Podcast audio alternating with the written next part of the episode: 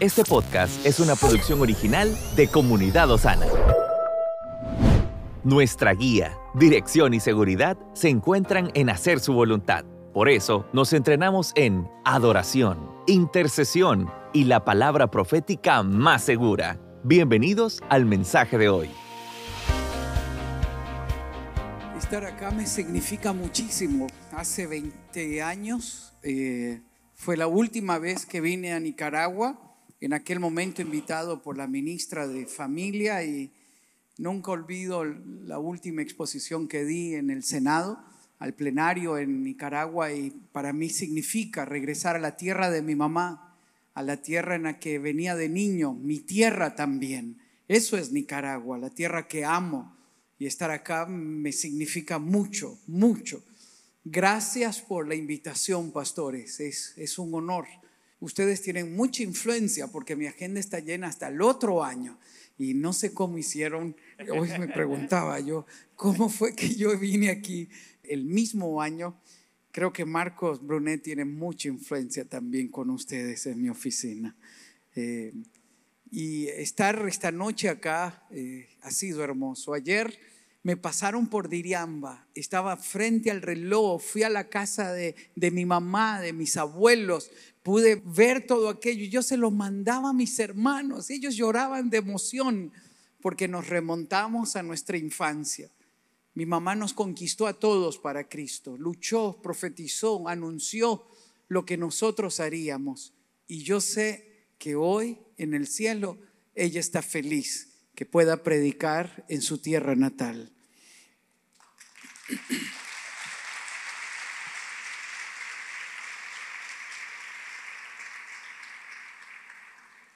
Como enfoque a la familia, tenemos varios recursos. Uno de estos es el app de enfoque a la familia.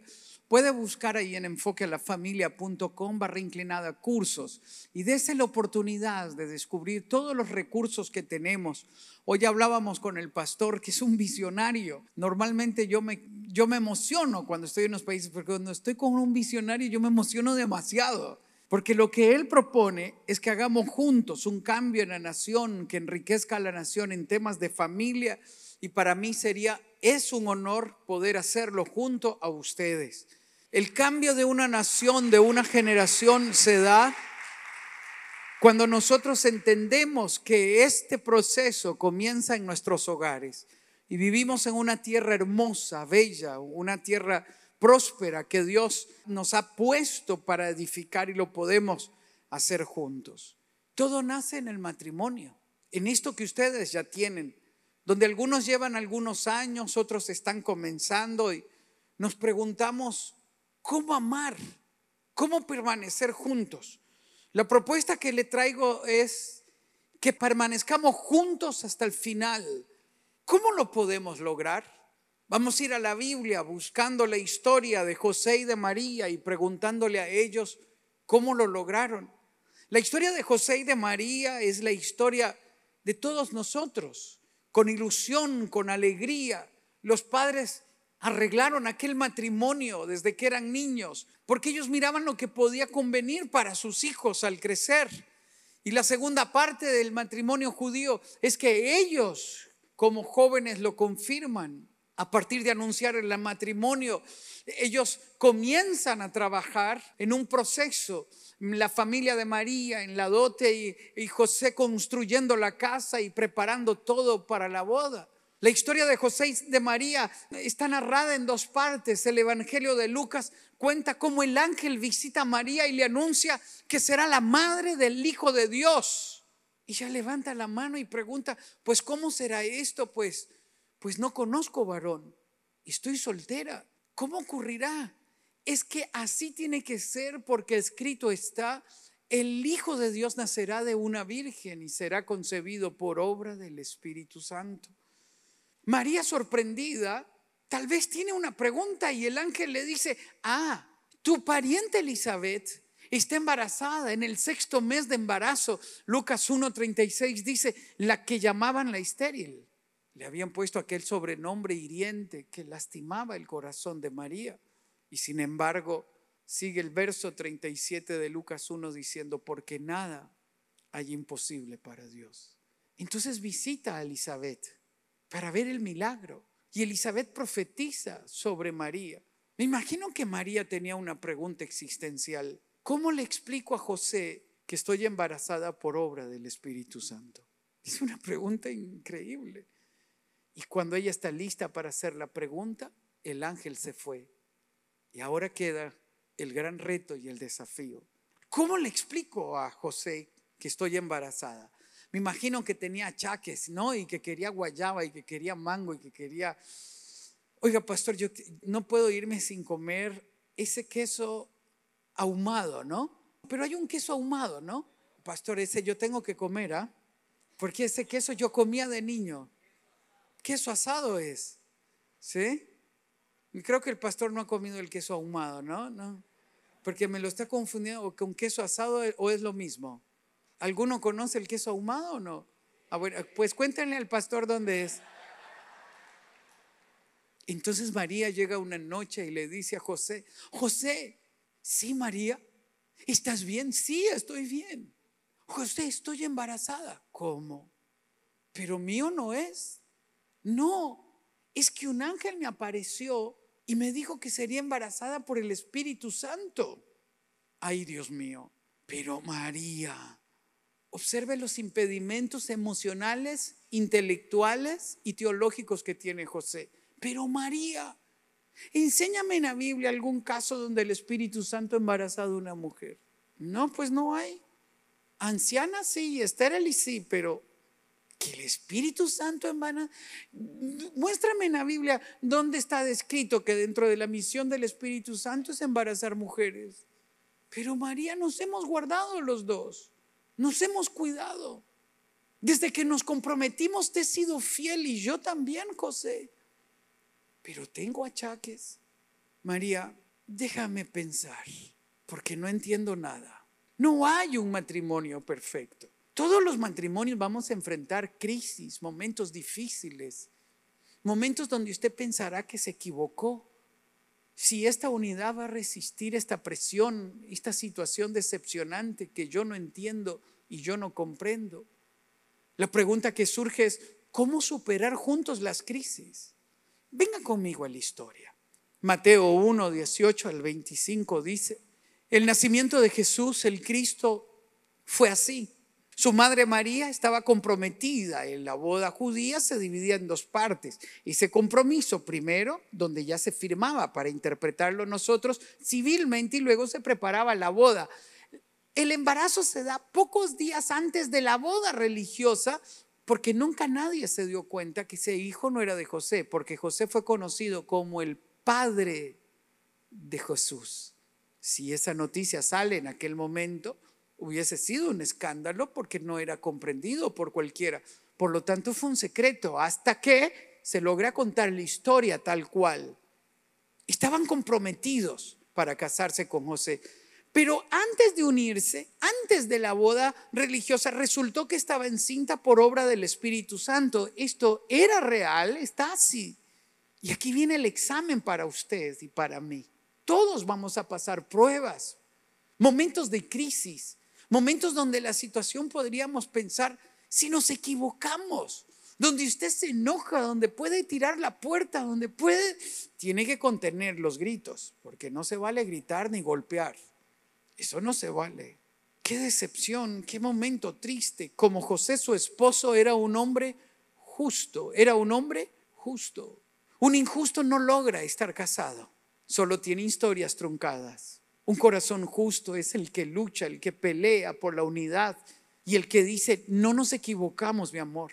Nosotros vamos a continuar juntos. Nosotros tenemos que terminar esta carrera juntos. Como José, su esposo, era un hombre justo y no quería exponer la vergüenza pública que está diciendo. La ley dice que la mujer hallada en el acto del adulterio debe morir apedreada. José tenía derecho de sacar a María al público y de, llamar a los ancianos y decir, ella adulteró.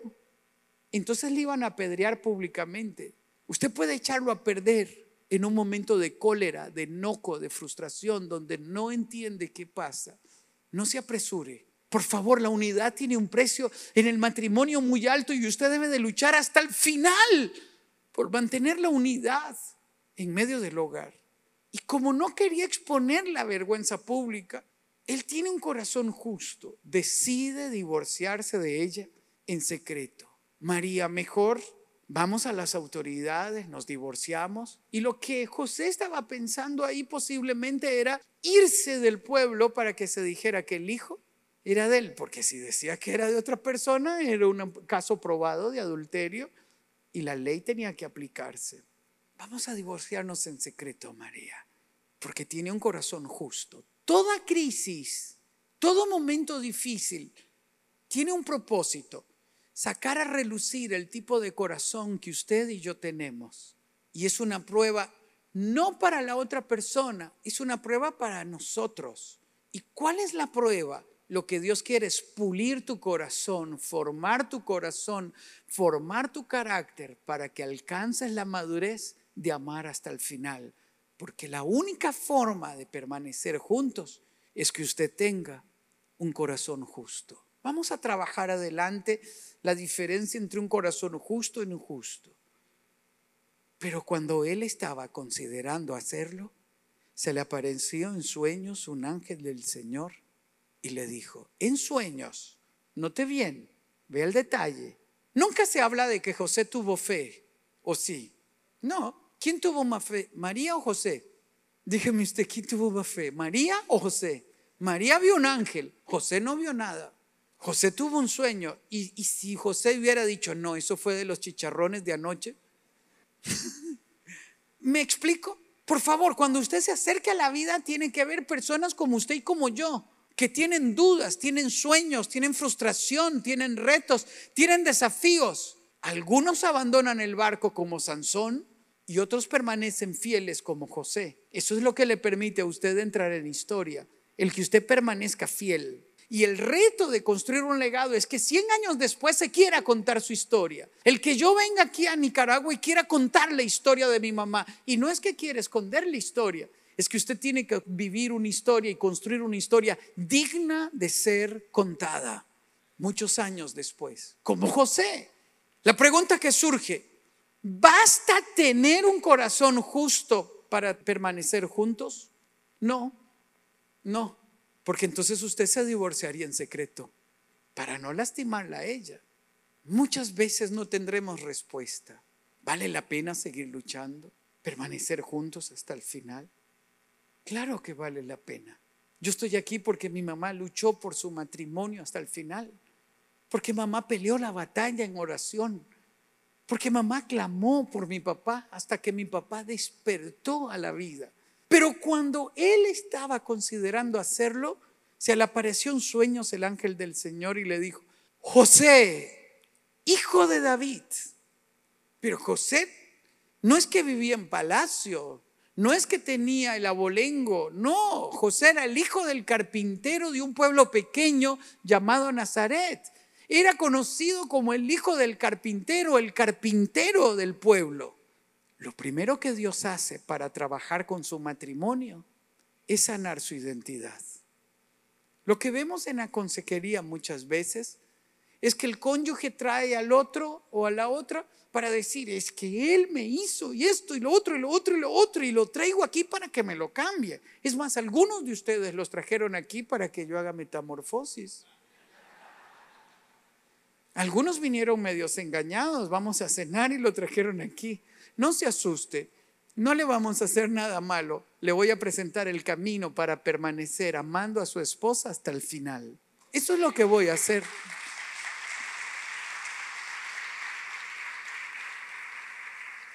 Y lo primero que tengo que decirle es que si usted quiere permanecer junto a su cónyuge hasta el final, tiene que dejar que Dios le hable. Si Dios no le habla a su corazón, es imposible permanecer al lado de su cónyuge. ¿Por qué? Porque usted se casa enamorado. Se casó por las piernotas que vio, por el pelo que vio, por el músculo que tenía y luego entra en reposo. Porque teníamos cabello y luego se marchita. O sea, no basta estar enamorado de un cuerpo. Usted se enamora de un cuerpazo, pero se casa con un carácter. Entonces, cuando usted se casa, La mayoría dijo, a mí me estafaron. Lo que yo veo no es lo que me prometieron, pero es que tiene hábitos diferentes a los míos, pero es que tiene costumbres muy diferentes, pero es que no llena mis expectativas, pero es que yo pensé, el matrimonio es hermosísimo, está diseñado para decepcionarte y es tu prueba de amor. Ahí viene tu prueba de amor. Porque estar enamorado y vernos casualmente es fácil, pero dormir juntos en la misma cama, levantarnos juntos de buena y de mala, eso no es fácil. Y ver las costumbres diferentes y ver la forma de ver la vida diferente que te dije, que no te dije, que te acordás, que no te acordás. El mismo año, a mí se me olvidó el cumpleaños de Helen y nuestro aniversario de bodas. Soy Sixto Porras de Enfoque a la Familia.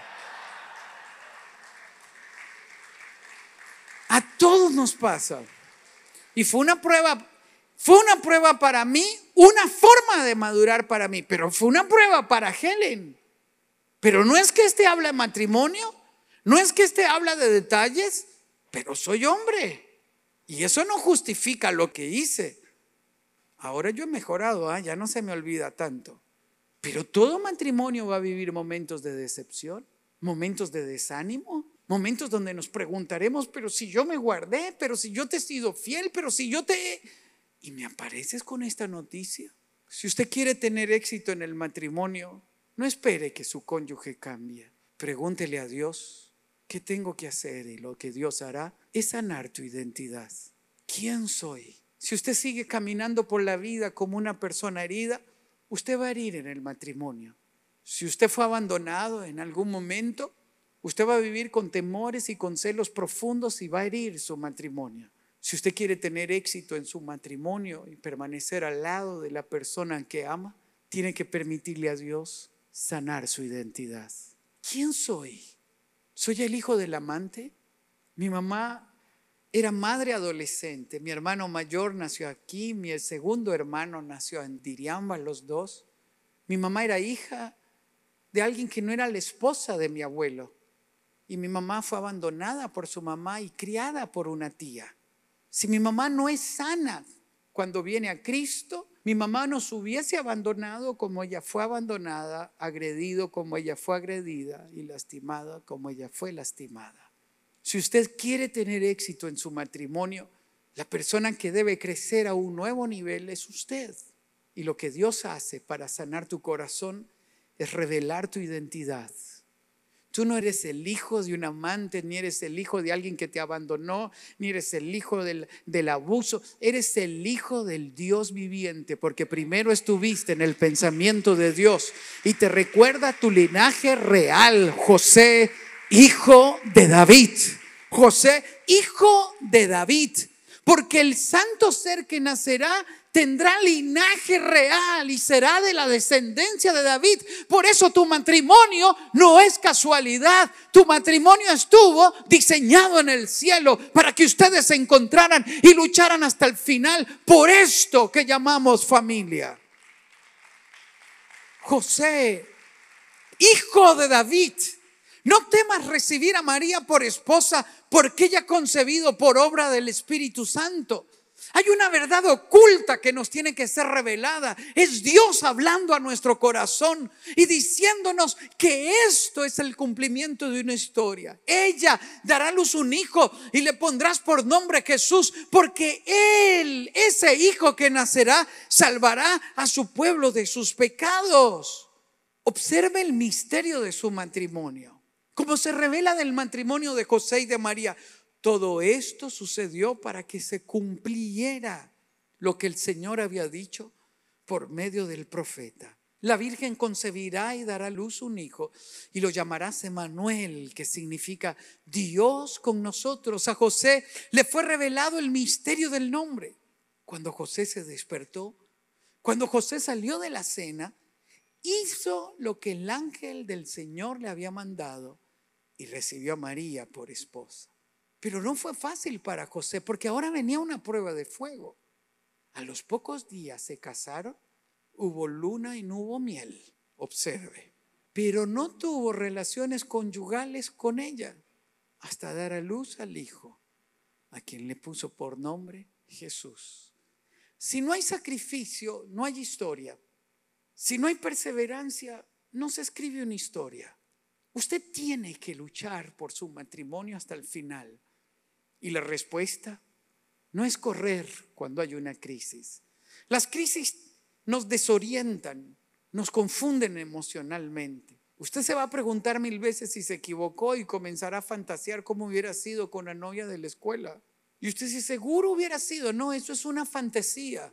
No importa con quién usted se hubiese casado, estaría hoy en el mismo lugar, porque todos somos iguales. Vivimos crisis.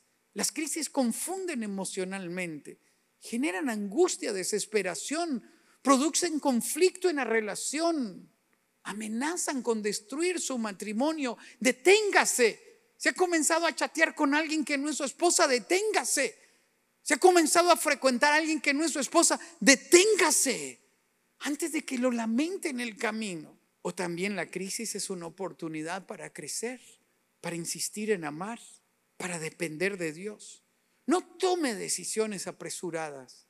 Espere a que Dios le hable. Puede ser en sueños, en la Biblia, a través de una enseñanza. Aceptémonos tal y como somos, aún con nuestras imperfecciones. Usted se imagina el día en que María tal vez subida en el pollino camino a Jerusalén donde iban a presentar al niño, José por primera vez le dice, María, cuidado, cuidado con mi hijo. Usted se imagina la emoción de María el día en que José dijo, mi hijo, mi hijo. Tengo un amigo, un amigo que amo y que admiro profundamente. Ambos estudiaron teología, se cuidaron vírgenes se guardaron sirviendo a Dios. Comenzaron un ministerio maravilloso en la adolescencia. Sus dos hijas nacieron y en un momento la esposa se descuida al punto de involucrarse con alguien que no es su esposo. Y de repente resulta embarazada. Cuando ella se lo cuenta al esposo, el esposo grita, llora, se va desesperado a buscar a su consejero. Su consejero lo observa, lo mira, lo escucha observa su llanto y dice mi amigo, mi consejero me falló, lo único que me dijo fue, ámala. Y se cayó. Entonces yo me fui al, al auto a llorar, decía él, y a gritar, ¿por qué? ¿Por qué? El odio comenzó a tomar su corazón y él golpeaba el auto. Y de repente se preguntó dónde estuve yo. Comenzó a orar perdonando a su esposa. Ella estaba arrepentida, totalmente arrepentida, auténticamente arrepentida. Todo estaba devastado, la historia estaba por terminar. Y dijo, y de repente comencé a sentir un amor tan profundo por mi esposa. Volé, dijo él, a nuestra ciudad. Llegué donde ella, mi corazón estaba preparado y de rodillas, dice mi amigo, yo le pedí perdón. Los dos lloramos. Terminó diciendo él, y si tú me lo permites, y es varón, quiero ponerle mi nombre. Cuando él presenta a su hijo, ellos son blancos como la nieve y el chico nació como un atardecer hermoso. Cuando él presenta a su hijo, sus lágrimas corren de emoción porque es su hijo amado. Muchos luego que doy este ejemplo, al final me comentan, dice, yo no hubiera podido resistir eso. Hay por crisis menores que los matrimonios terminan. Ninguna crisis es para dejarte tirado en el camino, es para acercarte a Dios y para amar como nunca antes. Dos, deje que Dios sane su identidad. José, hijo de David, no temas recibir a María por esposa. Cuando usted tiene una historia que escribir, un propósito que cumplir, usted tiene que descubrir una identidad nueva en Dios. Usted no fue el hijo no deseado, usted no fue el hijo extramatrimonial, usted es el pensamiento de Dios hecho carne, usted tiene un linaje real, un propósito que cumplir en esta vida. Y la única forma de salvar su matrimonio es que Dios le revele quién es usted auténticamente. Eres la razón del sacrificio de Jesús. Eres llamado real sacerdocio, pueblo adquirido por Dios, nación santa. Cuando Él te mira, se pone de pie en el trono y extendiendo sus manos dice, valiste cada precio, cada sangre, cada gota de sangre, valiste cada latigazo en mi espalda. Eso eres, un hijo y una hija bien amada en el cielo. es lo que nos faculta para amar. Vea la terapia de Dios para José. No le dice, tienes que perdonar el error. Es que no hay un error. El problema no es tu cónyuge.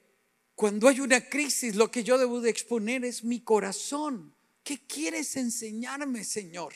Es un examen. ¿Cuál es el agua que llevas en tu alma? Y es aquí donde nos lleva al punto. Cuando viene la crisis, se dice la Biblia y José tiene un corazón justo. Una persona injusta juzga, reclama, avergüenza. Se lo diré a todo el mundo que sepan el tipo de hombre con el que yo me casé. ¡Wow! Un corazón injusto recrimina. Escribí el libro del lenguaje del perdón porque escuché a una dama decir, gastaré todo mi dinero, pero te veré destruido, le decía al esposo, y haré que tus hijos te odien. Nadie puede construir una historia a partir de la amargura, del odio. Un corazón injusto está herido y por lo tanto lastima, exige las cosas que se hagan a su manera. Una persona injusta tiene relaciones rotas y no construye historia. Ahora le hago una pregunta. ¿Es agradable vivir con usted en casa? Es la pregunta que yo tengo que hacerme. ¿Es agradable para mi cónyuge contarme las cosas? ¿Me tiene miedo? ¿Tiene miedo a mis reacciones emocionales? ¿Soy yo una persona injusta?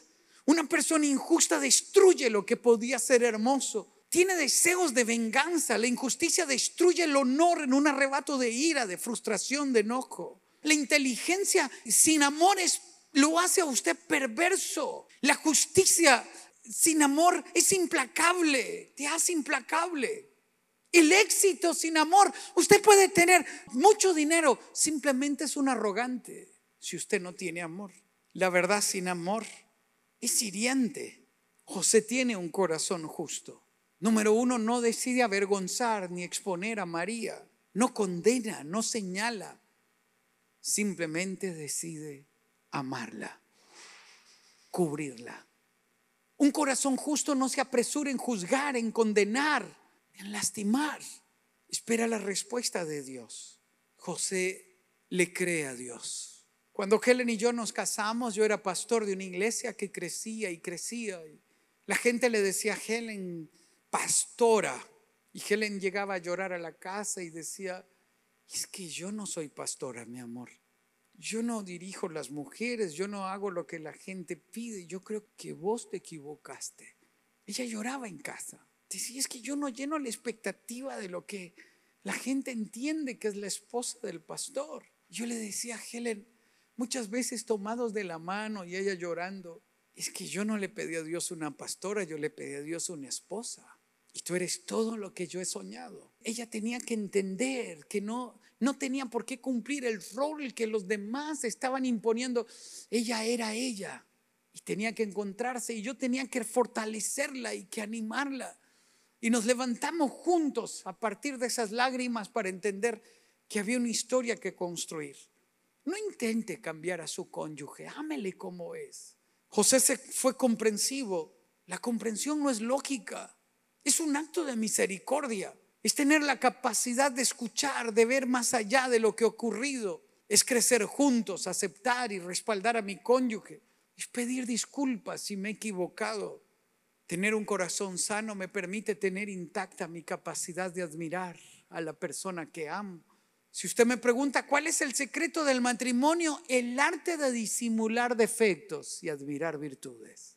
Quiere decepcionarse y quiere creer que se equivocó, vea los defectos y cuéntele a todo el mundo los defectos de su cónyuge. Quiere mantenerse enamorada y enamorado de su cónyuge. Admire sus virtudes, resalte sus virtudes, felicítele por lo que hace bien y usted se mantendrá enamorado el resto de la vida. Justicia es llevar sobre nuestros hombros la restauración de la persona amada. Déjeme llevarles a unas revelaciones muy íntimas. Mi papá tiene que salir a trabajar a los 14 años porque mi abuelita en viuda con ocho hijos en los años 40, cuando ellos son niños. Aunque papá conoció de Dios cuando era niño, tiene que crecer entre bananeras y puertos y adquiere las costumbres del mundo. Se casa con mi mamá acá en Diriamba a los 30 años. Y mi papá hace lo mejor que sabe, hijos. Entonces hace cinco. Pero su vida no cambió. El alcohol, el juego, el sexo desenfrenado hizo que mamá viviera momentos agónicos. Ver las amantes pasar frente a la casa, recoger a mi papá totalmente ebrio de la calle, que le tocaran la puerta para cobrarle una apuesta que había hecho, Dios mío. La pregunta que nos hacíamos muchas veces, ¿cómo resistió mamá de rodillas? Cuando ella conoce a Cristo, su corazón es sano.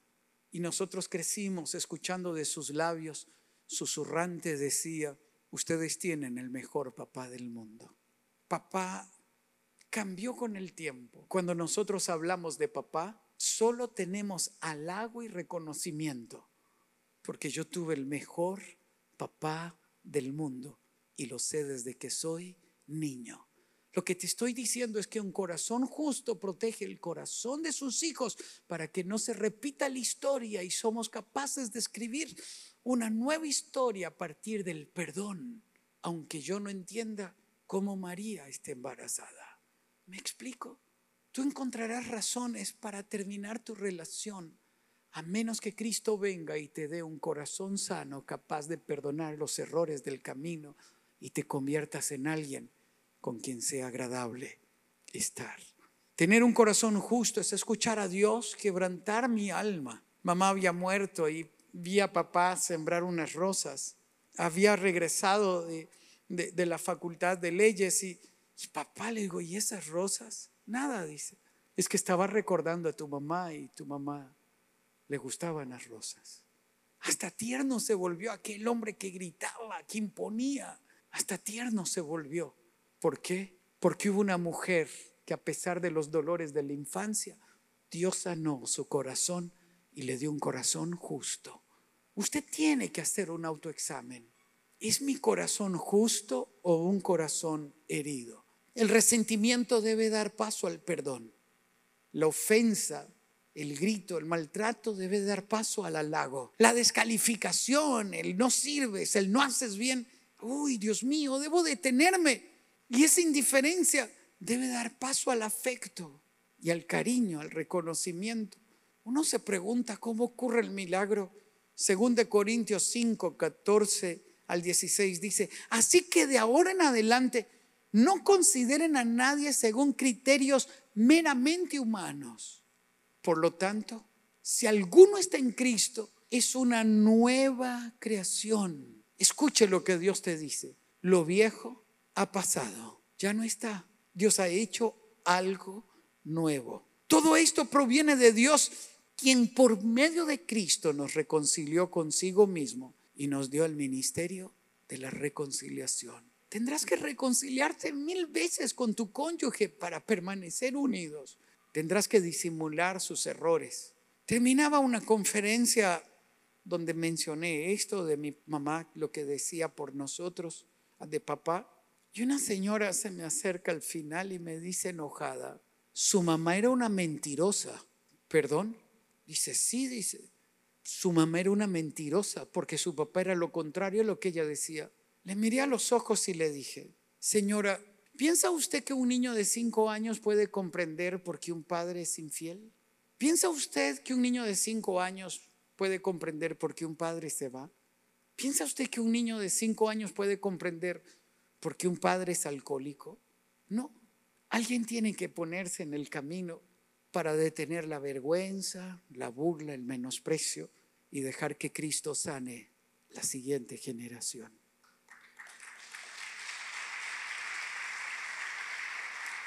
Déjame ir terminando. Una persona justa tiene visión de futuro. Mi mamá nos miraba y nos decía, ustedes llegarán lejos. Dios tiene planes grandes con ustedes. Una persona justa tiene un corazón misericordioso y compasivo. Una persona justa le nacen fuerzas de las cenizas. Yo vi a mi mamá levantarse de las cenizas. Yo crecí en una familia acomodada, éramos cinco en un mismo cuarto. Una cortina dividía la fábrica, con cocina de leña, con plancha de carbón, con piso de tierra. Mi mamá vendía comida para sostenernos. A las cuatro de la madrugada se escuchaba los pasos de mi mamá encendiendo el fogón, preparando la leña. No importa si a medianoche llegaba un autobús y le tocaba la puerta a mi mamá y le decía, Adela, hay comida, dame 20 minutos y pongo el fogón. Allí vamos nosotros tomados de mamá a su lado. De ahí yo vengo, de una antihistoria. Una mujer escribió la mejor de las historias. Déjeme decirle algo, yo nunca fui pobre, porque nadie me lo dijo. Es que aquella casa estaba llena de fe, de alegría, de ilusión, de sonrisa, de oraciones, de búsqueda de Dios. Dios iba transformando un corazón herido en un corazón justo. Cierre sus ojos. Señor, perdona la dureza de mi corazón, lo tosco que a veces hemos sido, lo olvidadizo. Perdona si las heridas del pasado me han hecho una persona difícil. Perdóname, perdóname. Dígaselo. Dame un corazón justo, suave, perdonador. Conviérteme en alguien tierno, alguien con quien sea agradable vivir. Perdona mis gritos, mis ofensas, mis explosiones emocionales. Nada tiene que ver mi cónyuge. Soy yo, Señor. Soy yo el que debe cambiar. Algunos venimos con historias que aún nos duelen cuando las contamos. Aún sangra la herida, hasta lloramos. Sana nuestros recuerdos. Ayúdanos, Señor. Ayúdanos a oír tu voz, llamándonos por nombre, José, hijo de David. Yo, el hijo del carpintero, el hijo del amante, el hijo que fue abandonado, yo, sí tú. Eres mi hijo amado, mi hija amada, en quien tengo complacencia, a quien amo a quien he venido a buscar, por quien fui a la cruz.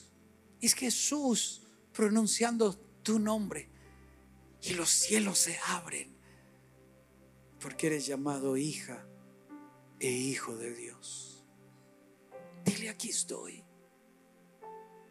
Cambia lo que debes cambiar dentro de mí, porque será difícil amar si no me sanas, Señor.